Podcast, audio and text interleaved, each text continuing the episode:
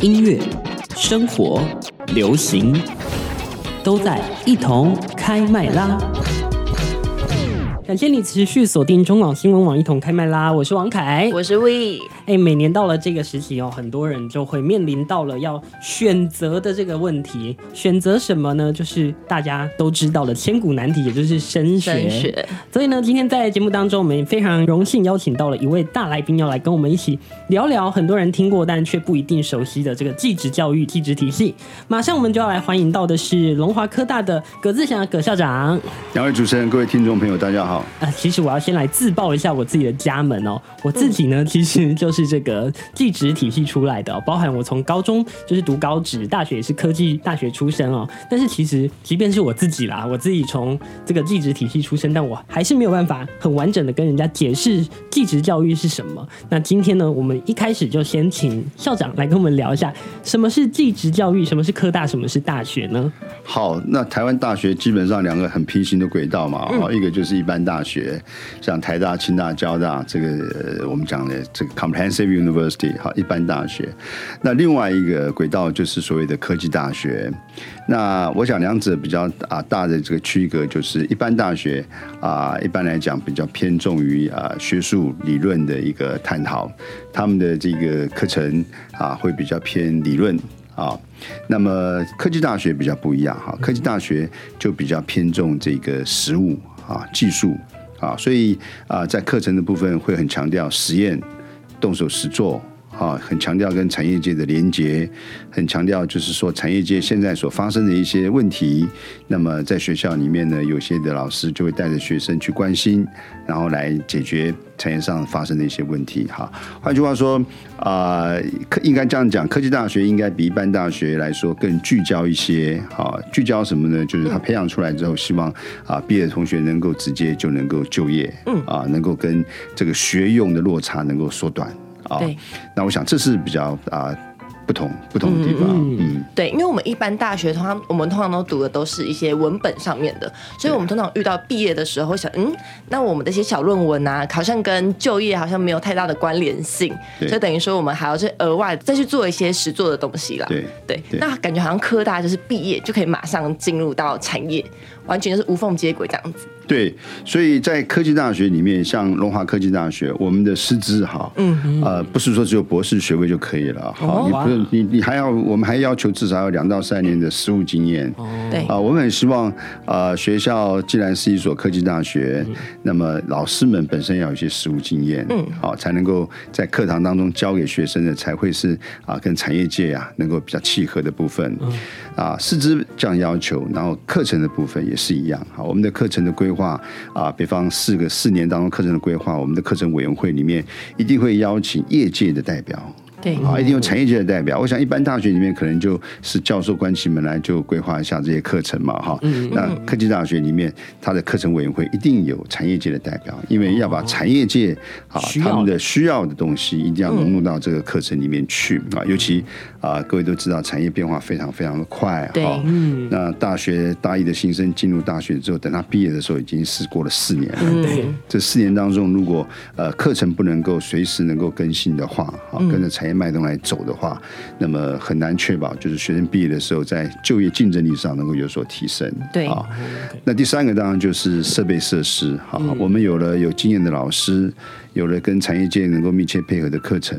嗯，那很重要的就是要设备设施。啊，比如说，各位都知道，比如说现在我们讲通讯都已经到五 G 时代了。对对。如果你今天是通讯领域的专业，你在学校里面完全没有五五 G 的这个通讯的一些实验室啊，那么你怎么去培养现在学生毕业之后能够跟产业界能够能够契合接轨这样子？你像机械工程，呃，我们在外面的精密加工都已经在谈这个所谓的五轴的 CNC。啊，这个呃，做很多精密的加工，必须要用到五轴的设备。那你在大学里面如果没有这些设备，你没有办法支撑啊。所以像龙华科技大学就很重视这些设备设施随时的一些呃这个投资跟建立哈。像我们有一个呃做这个印刷电路板，对，各位都知道印刷电路板是所有三 C 产品里面一个核心，就绿色那个板子，上面有很多晶片啊，有很多电阻啊、电感，对对对。那这个板子我们现在不光是自己能够设计，而且我们自己能够做。哦，那这个在一般大学里面是不大可能的，因为一般大学里面，呃，一般大学里面它大概的实验室是一个单元一个单元的，但是它比较欠缺的就是系统化啊，哦，它没有办法像这个产业上里面的东西，就是真正可以呃做实际的商品出来啊。那在我们学校里面就有这样子一个设备设施啊，我们可以帮啊，比方说 iPhone 的那个充电头，它的充电效率为了要拉高，嗯嗯，那我们可以接受产业的委托，就把这个电路重新设计，然后把最佳的这个生产的参数啊，把它找出来。哇，啊，那呃，像这样子的一些设备设施的投入，对于一个科技大学来讲是非常重要的。啊，我们现在讲半导体。哦，对，大家都在谈半导体。你如果今天在在一般大学里面，半导体都只能教一些理论，没错啊，教一些有单独的一些实验室。你你能够观察到这个现这些现象，做一些深入的探讨研究，但是呃，你没有系统的管理，你还是不会做。嗯，那在龙华科技大学，我们就建了一个半导体的制程，还有封装检测的一个产线。好，学生学了一些基本理论之之后哈，他可以真正的把那个晶圆呢，从一块干净的晶圆。然后经过一连串的制程，然后做出一个我们叫做裸晶哈，我裸晶就是一个小的 IC，然后再把这个裸晶封装起来，然后去检测它。每一个同学在修完这个课程之后，都有这种实作的能力啊。那这个就是科技大学在设备设施上跟一般大学很不一样的地方，就是不只是纸上谈兵而已，对，是真的实战的经验，对，也都会有。所以我刚刚讲了一个师资两边不大一样啊。嗯、那一般大学的师资可能他们比较强调去发表论文，没错啊，去追求追求什么卓卓越啦，哈，就强调这些引用次数啊等等。那我们在科技大学里面比较强调的是老师嗯是不是能够帮产业解决问题？没错，这个是比较重要的啊。直接到产业的痛点呢？对，哈，那有有有这样帮产业呃解决问题的实务实战老师，然后有好的一些课程，然后我们有好的设备设施啊。最后一个重点就是制度，嗯、我们怎么样去让老师愿意跟着学校的发展目标去走？哈，嗯，这制度很重要。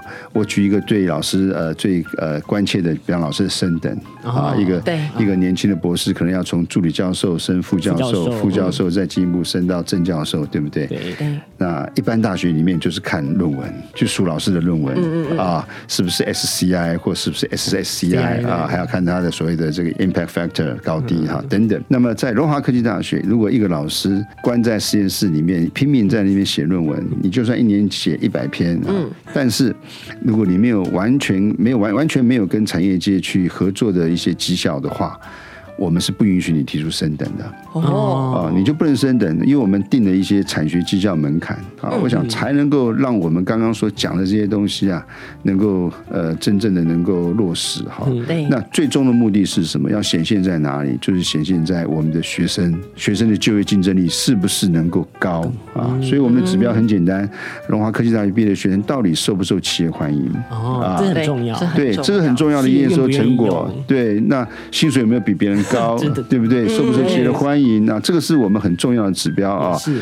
那产业界有没有借用我们的老师的研发能量来帮他解决一些问题？所以我们的定位是非常非常的清楚啊。我们有很清楚的定位。我们能帮产业解决问题，这才是最重要的。对。我们老师有能力帮产业解决问题，我才能确保老师在教室里面教给学生的东西是跟产业界现在所需要的东西是用得到的、用得到的、用得上的。我觉得。这个非常非常重要。说到产学产学哦，产学合作也是很重要的。在龙华这边，产学合作的部分呢，是我们跟产业界的关系非常非常的密切啊。嗯、比如说，我们今年啊、呃，教育部核定我们这个呃有一个半导体工程系的招生啊，哦、这个是这个是现在全台湾私立科大里面我们唯一一个被核定以系为单位的一个半导体工程的一个专业系所哈。是那我们就跟十四家产业界。啊，包括 TSMC 啊，包括台积电啊、日月光哈、啊、等等，我们就跟他们呃签了一个这个啊合作啊。嗯、那这里面合作的内涵包括什么？包括比方说，我刚刚跟各位报告的就是课程的规划。好，他们一起来协助来检视，哈，提供意见，哈。那另外就是说，我们有一些课程内容啊，直接请夜师就来帮忙，哦，有夜师亲自来讲授，哈，专业的，对，就直接专业的人。哎，那当然，他们来讲授的过程当中，他们也直接会来观察我们的同学的上课的态度。为什么呢？因为呃，现在很多的大厂，哈。包括台积电，他们现在需要学生啊，在大三的时候念完以后就去他们那边实习。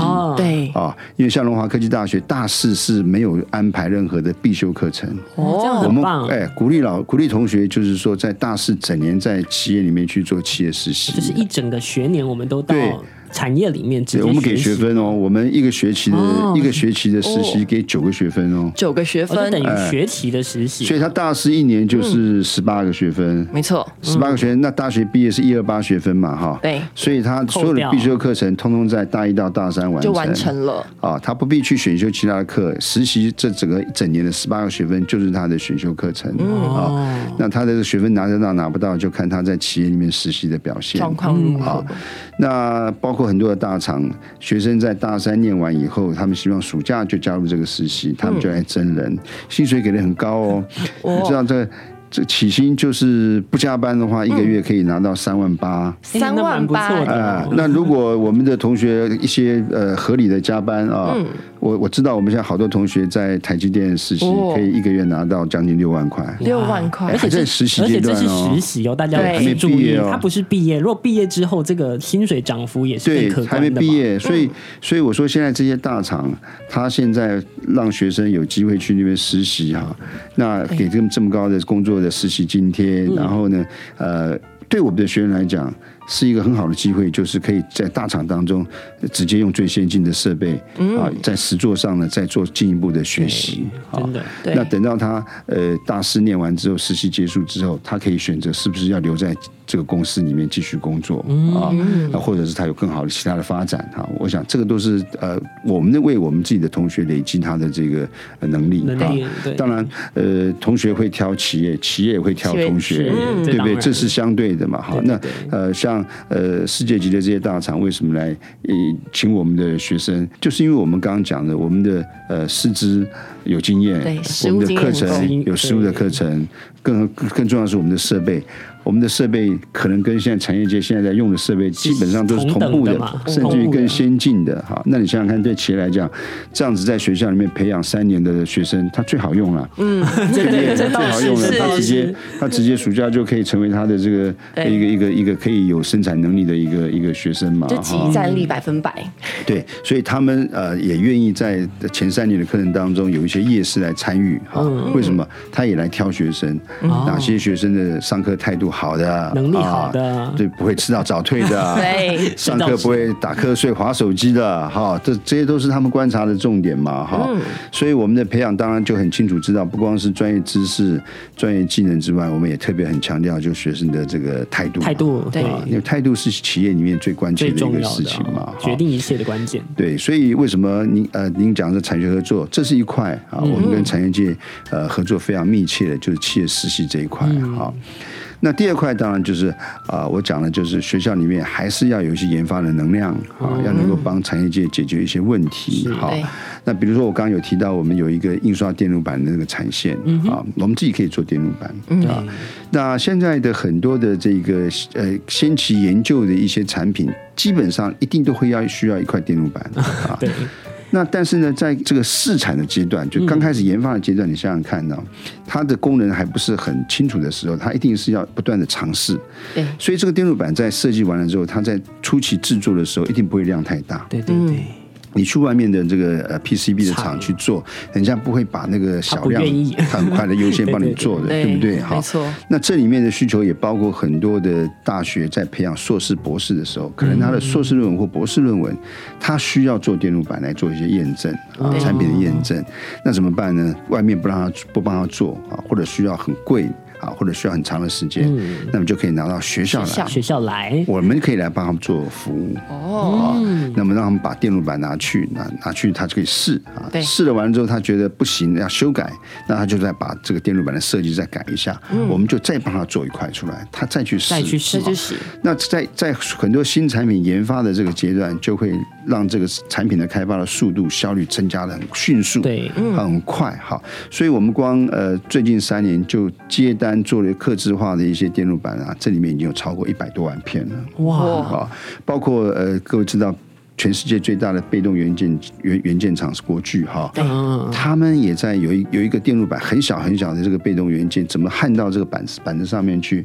他们要调整这个参数的时候，他们就把这个问题丢给龙华科技大学。哦，啊，那我们的团队老师带着学生去试试怎么样，把那个最佳的参数帮他调出来。对，啊，那最佳参数调出来之后，做出来的板子他们认为 OK。嗯，他们在采用我们设这个决定出来这个最佳参数，拿去大量生产。没错，那你想想看，对我们来讲，我们得到的好处是什么？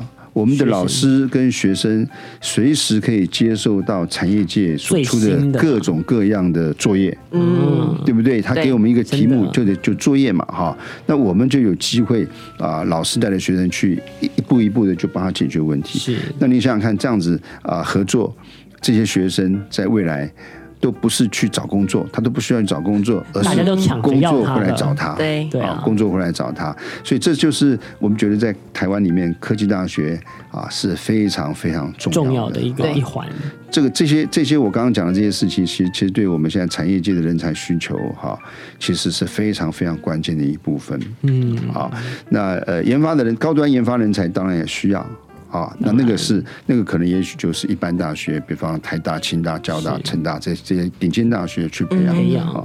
那科技大学就是很务实的啊，做中高阶、中高阶的这种呃实际的技术型的这种实务人才的培养。对，而这些人才的培养，正是啊让企业能够。继续发展，永续发展好，然后国家经济能够这个守成啊，非常重要的关键。所以我觉得科大就是要创造一个双赢，不只是帮企业解决问题，也让我们的学生在实务的实战经验上更上一层楼。我们先进一段广告，广告之后继续回到节目当中。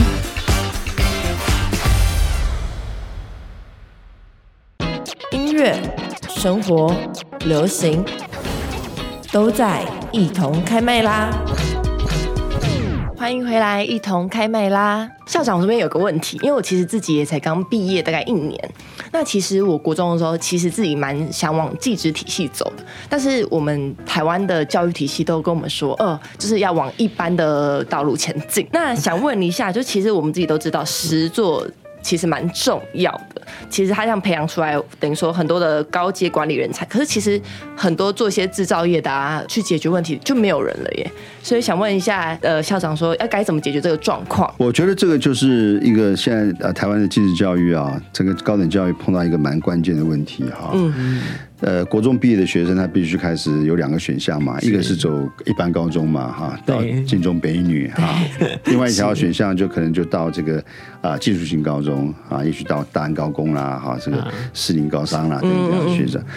一般的家长会认为会读书的应该要去晋中北女，对，对不对？去。呃，这个建中北女考不上的，他只好去开始也许考思考这些技术性高中哈。是，我觉得这个是一个非常非常大的一个刻板的印象，错误的意思哈。对，因为呃，我们都呃一直在讲所谓的适性扬才，嗯啊，学生是什么样的性格，什么样的兴趣，对不对？他应该往什么样的方向走啊？对，我们我们都知道，我们从小那个好像学小孩子满月的时候就让他去抓周，对不对？嗯啊，就看他抓到什么，他就判断这个小孩子未来可能做这个。我我又想利用这个机会，真的跟所有的年轻朋友、跟所有的家长啊，要提醒哈，重视学生的这个兴趣，真的是非常重要的。他他学这个东西到底学的开不开心？他学的开心，表示他有兴趣。它会产生正向循环，为什么？因为他从这个当中会得到很高的成就成就感，嗯，再接下去，他就越学越好，产生一个正向循环哈。比如说，你现在这个孩子明明就不是喜欢死读书 啊，坐在书桌前面，我也是，就自己读高中其实读的蛮勉强，对，就导致我在升大学的时候就遇到我自己的分数没办法选填那些我有兴趣的科系。是，就是说我我尤其我们我们现在台湾的教育，不论从国小开始，都是用所谓的一般的传统的笔试，对，啊，就传统的这种考试的方式来衡量一个孩子哈。其实我们都很清楚知道这个。成绩的好跟坏，只是啊一一个参考。嗯嗯，很多孩子不会考试。但是后面的发展却非常非常的好，所以我觉得选择你到底是选择一般高中还是技术型高中的时候，你一定要考虑学生的这个兴趣。嗯，小孩子很喜欢读书，很喜欢背啊诗词、背英文，喜欢证明数学，坐在书桌一坐下来可以两三个钟头不动的，这种就是适合。这种你应该鼓励他去走一般高中啊。如果他不是，他反而是喜欢呢，比方看到很什么什么呃乐高积木啦，啊，很喜欢去把它拼起来、拼凑起来啊啊碰。到一个什么家里面的一个什么小电子用品啊，喜欢去拆拆解解的哈。嗯，他明明就是喜欢这样子的，你不要去逼着他去走坐在那儿 一般高中，然后走一般大学，是，对不对？所以你一定要让他有好的一个一个发展。而且台湾的高等教育很有意思啊。嗯，我们有好多校友，我随便举几个例子哈。我们呃高职是念制图的，制图科的，制图科。那到龙华科技大学念机械系。哦。四年把大学念完之后，继续在我们学校花两年把研究所念完，嗯，拿到硕士。他可以考到台大的材料研究所去念博士，还是可以继续深造，对不对？念博士，所以台湾的这种往上往往后面研研读的时候，延伸的时候的高等教育其实是不分的。没错，到了研究所以后，其实根本就是不分的啊。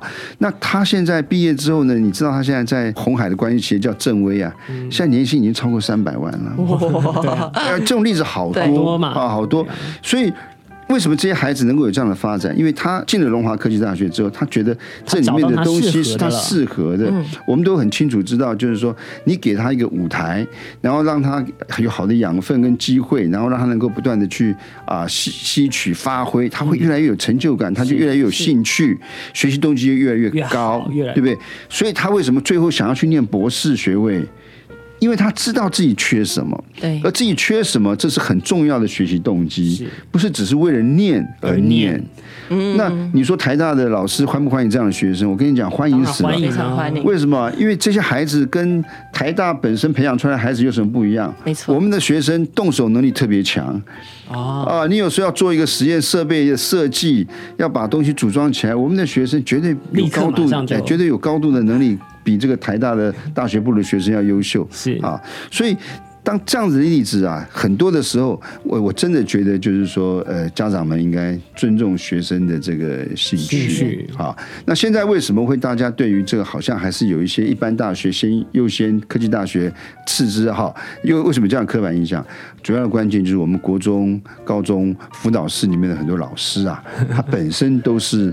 一般大学培养出来的。哦，他对科技大学不了不了解。啊，以为科技大学培养的孩子好像都是黑手啊，并不是，这其实不是，早就不是了。现在产业界变化的非常非常快，很多美工的啊，设计的呀，对对对对对对，那也都是从科技大学培养出来的。对，而且科技大学是非常多元的，就像就像我们龙华科大，我们有工程学院，也有多媒体，我们有多，我们有这个管理学院，对，我们也有人文设计学院，是啊，啊，人文设计学院我们也有做这个。我们有个系很特别，叫多媒体与游戏发展科学系。哦，这里面做动画、动画、做游戏，什么都有，做虚拟实境啊，这里面很多很多这些的很多这些的人才。我们这个系跟美国的皮克斯公司有很紧密的连接。哦，啊，是大厂。我们像《玩具总动员》的那个动漫导演 Michael，嗯，我们都呃在 COVID-19 之前都请他到台湾来做 workshop，跟我们的学生互动。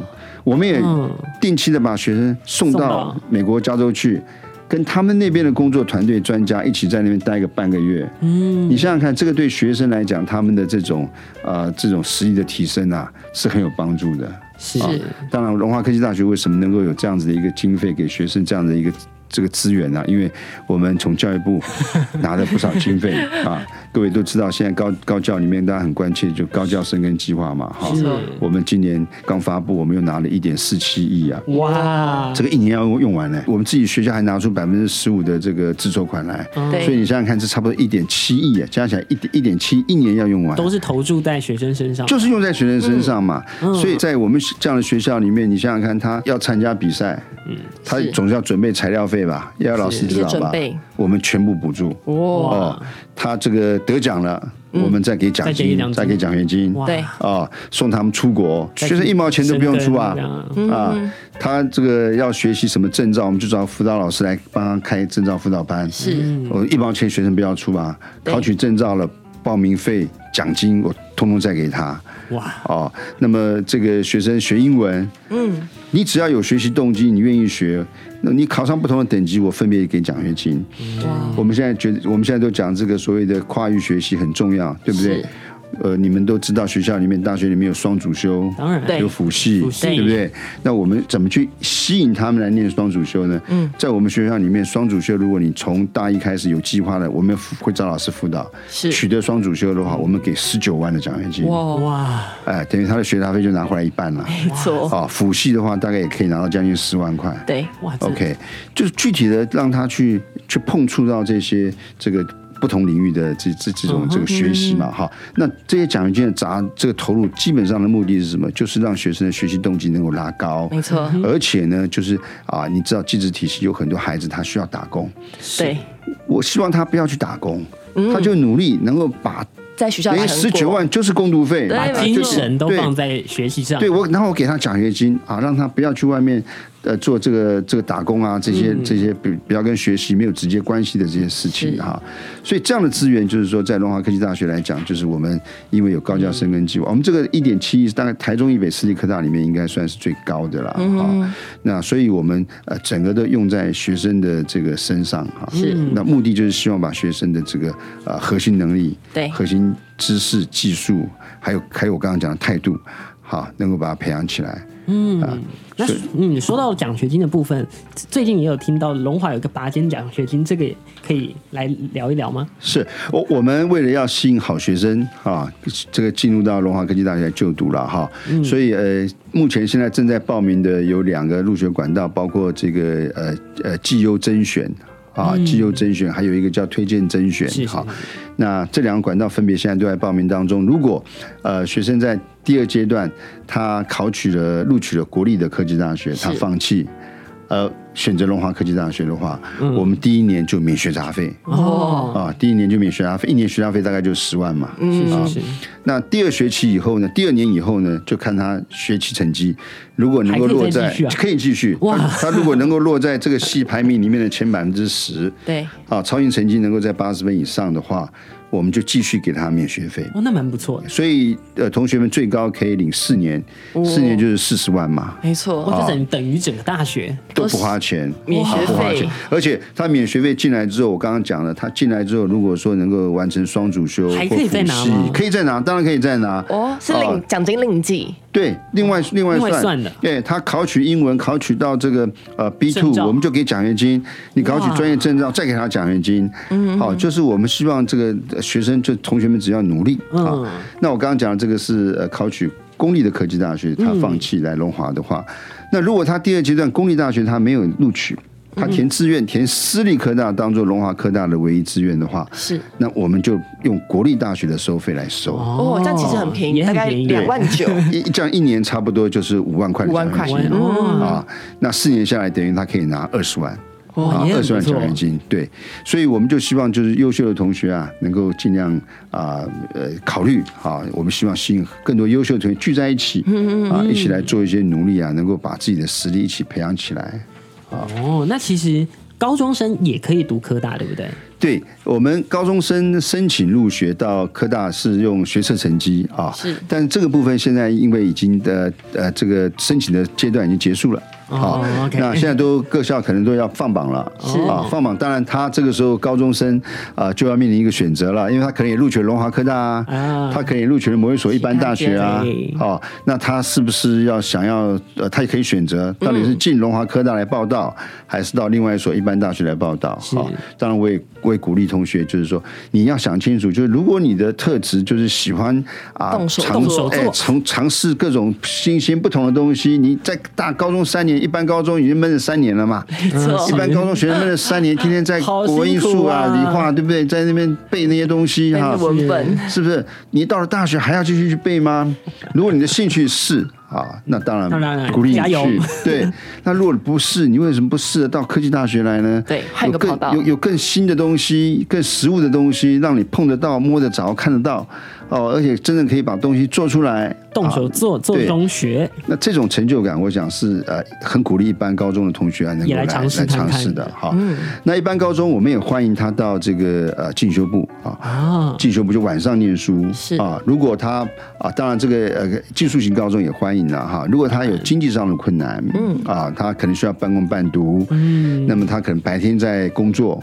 那晚上来进修，也欢迎跟我们联络啊。是。呃，一般高中是六月份就毕业了嘛，对啊那大学是九月开学嘛，哈。是。如果他有兴趣做半工半读，这个一方面工作，一方面把学位也顾到的话，嗯，如果他没有他没有适当的工作，欢迎跟我们联络，嗯，我们会安排呃他跟厂商来做 interview，适合他的工作。做一个媒合。对，如果录取的话，那么他六月份就可以开始正式上班了。哦哦，就开始劳健保就开始就开始保了，然后就开始正式员工的薪水就开始领了。嗯，啊，那晚上来上课啊，那么四年之后呢，一样他可以领得这个学士学位位啊。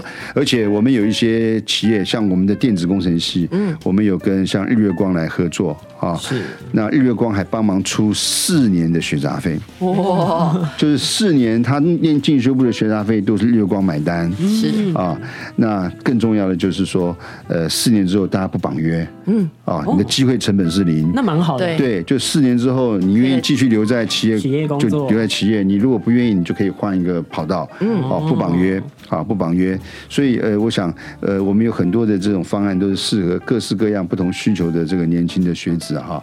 那我刚刚说的就是说，如果他对这方案有兴趣，因为六月份毕业之后到九月份开学还有三个月嘛，对对不要去打工。那我们介绍他的这个工作地点，一定跟他的专长会有关系。相符的哎，比方你是我们有观光休闲系，那我就会媒合你到呃观光休闲的一些大饭店去打工，呃不是打工了，那个时候已经是正式员工了。对，哦啊，正式员工了哈是。那如果是电子工程系，那我们就可能安排你去日月光啦、南亚科啦啊这些大的企业里面成为他的正式员工。是啊是，那么你就不会浪费时间，而且而且可以学到一些实务的一些经验，跟你的专长专业是有关的。